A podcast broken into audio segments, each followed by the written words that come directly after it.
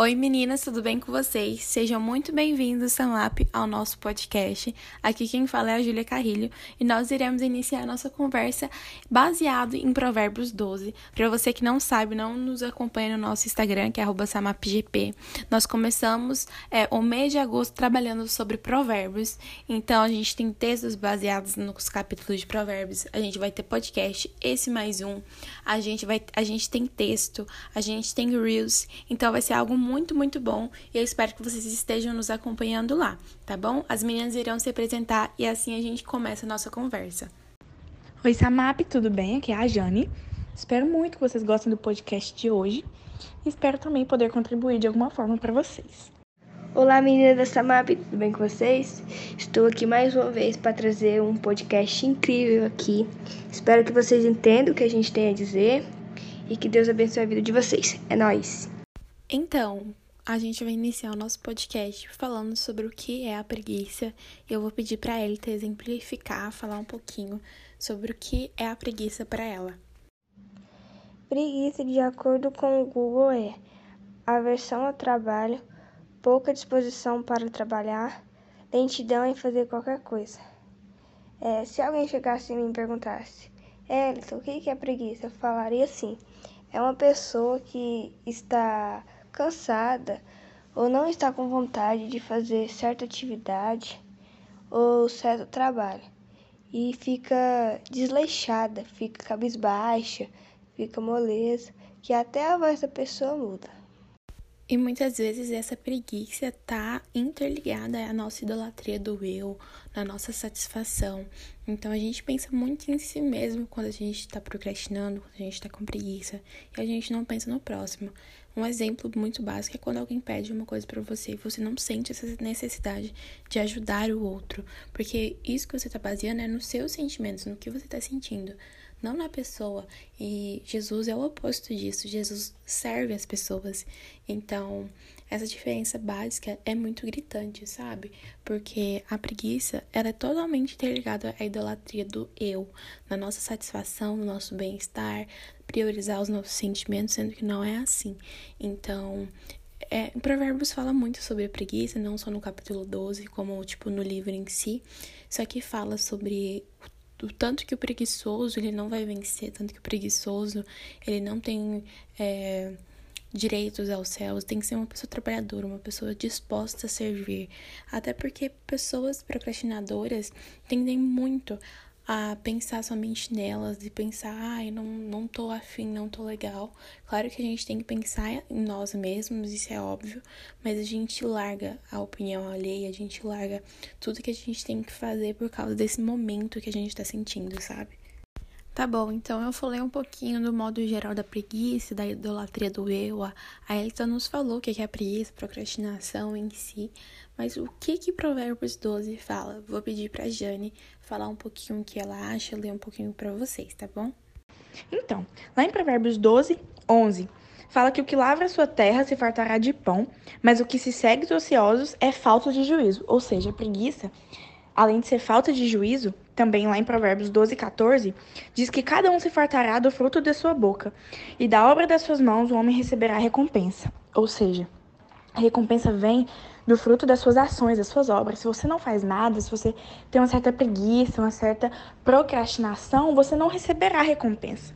Lá em Provérbios 12, 25, também diz que a ansiedade no coração deixa o homem abatido, mas uma boa palavra o alegra e que o preguiçoso também deixa de achar a sua caça, mas ser diligente é o precioso bem do homem. Ou seja, a diligência, que é o cuidado, né, a aplicação, a dedicação, o esforço, né, o laborioso, o trabalho, ele dignifica o homem, que é o oposto da preguiça. Eu acho interessante a gente falar sobre a causa e consequência da procrastinação, por que, que a gente faz isso. E eu acho que, além de doenças psicológicas como ansiedade e depressão, eu acho que uma das causas também é você definir prioridades.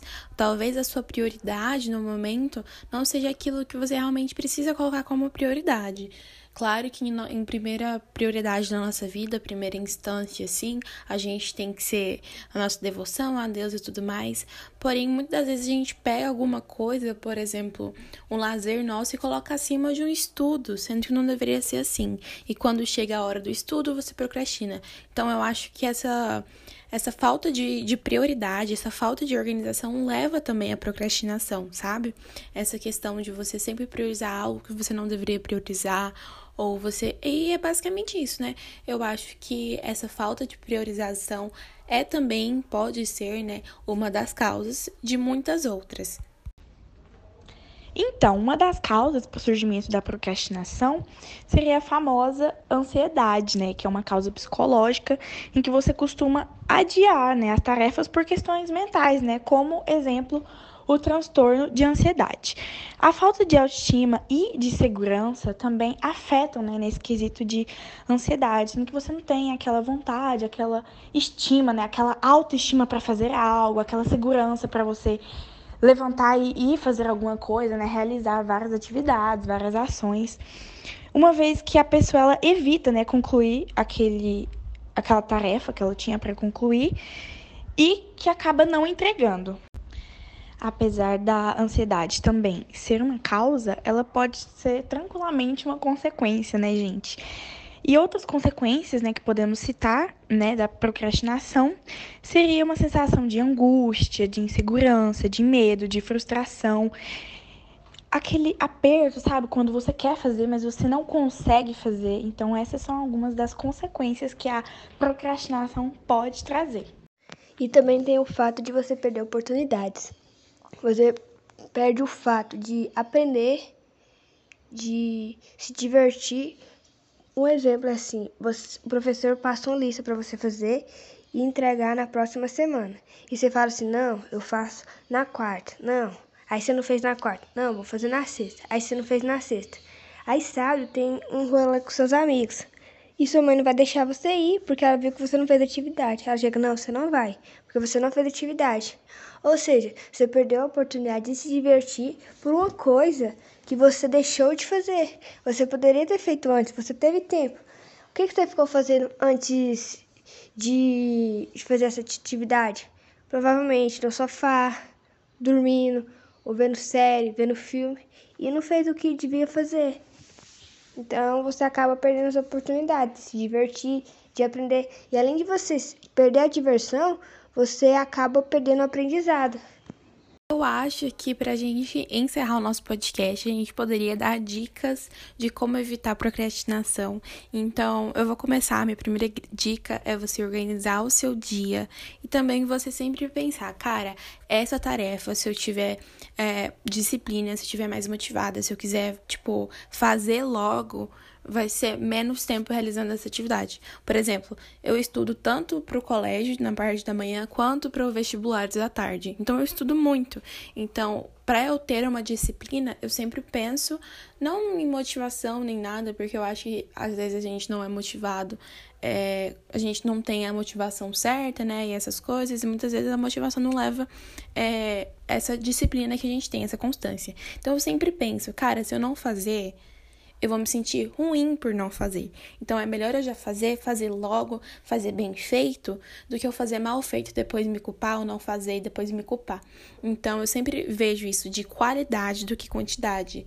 Eu estudo por um método diferenciado. Eu gosto de estudar por questão. Faço muitas questões, mas eu não penso em fazer 100 questões por dia. Eu penso em aprender com cada questão que eu tô fazendo. Então é basicamente isso, é fazer isso durante a nossa vida. Entende? Ah, eu estou procrastinando porque quero lavar louça. Cara, a louça você lava uns 20 minutos. Quando é muita louça, uns 30. Então, pensa se você não lavar, se acumular a louça até no final do dia, como a Elita falou. Entende? Você não vai aproveitar esses pequenos, esses pequenos momentos, sabe? Ah, mas vocês só falaram causas e consequências, me ajuda a vencer isso. Que dica, né, que eu posso dar para vencer essa procrastinação? Para conseguir fazer essas tarefas, né, sem essa ansiedade, sem esse medo, sem essa insegurança. Então, uma das dicas que eu levo para a vida mesmo é normalize seus erros. Todo mundo erra. Então, assim, saber que você é uma pessoa, que você é um ser humano, que você vai errar é um grande passo. Grande, assim, bem grande.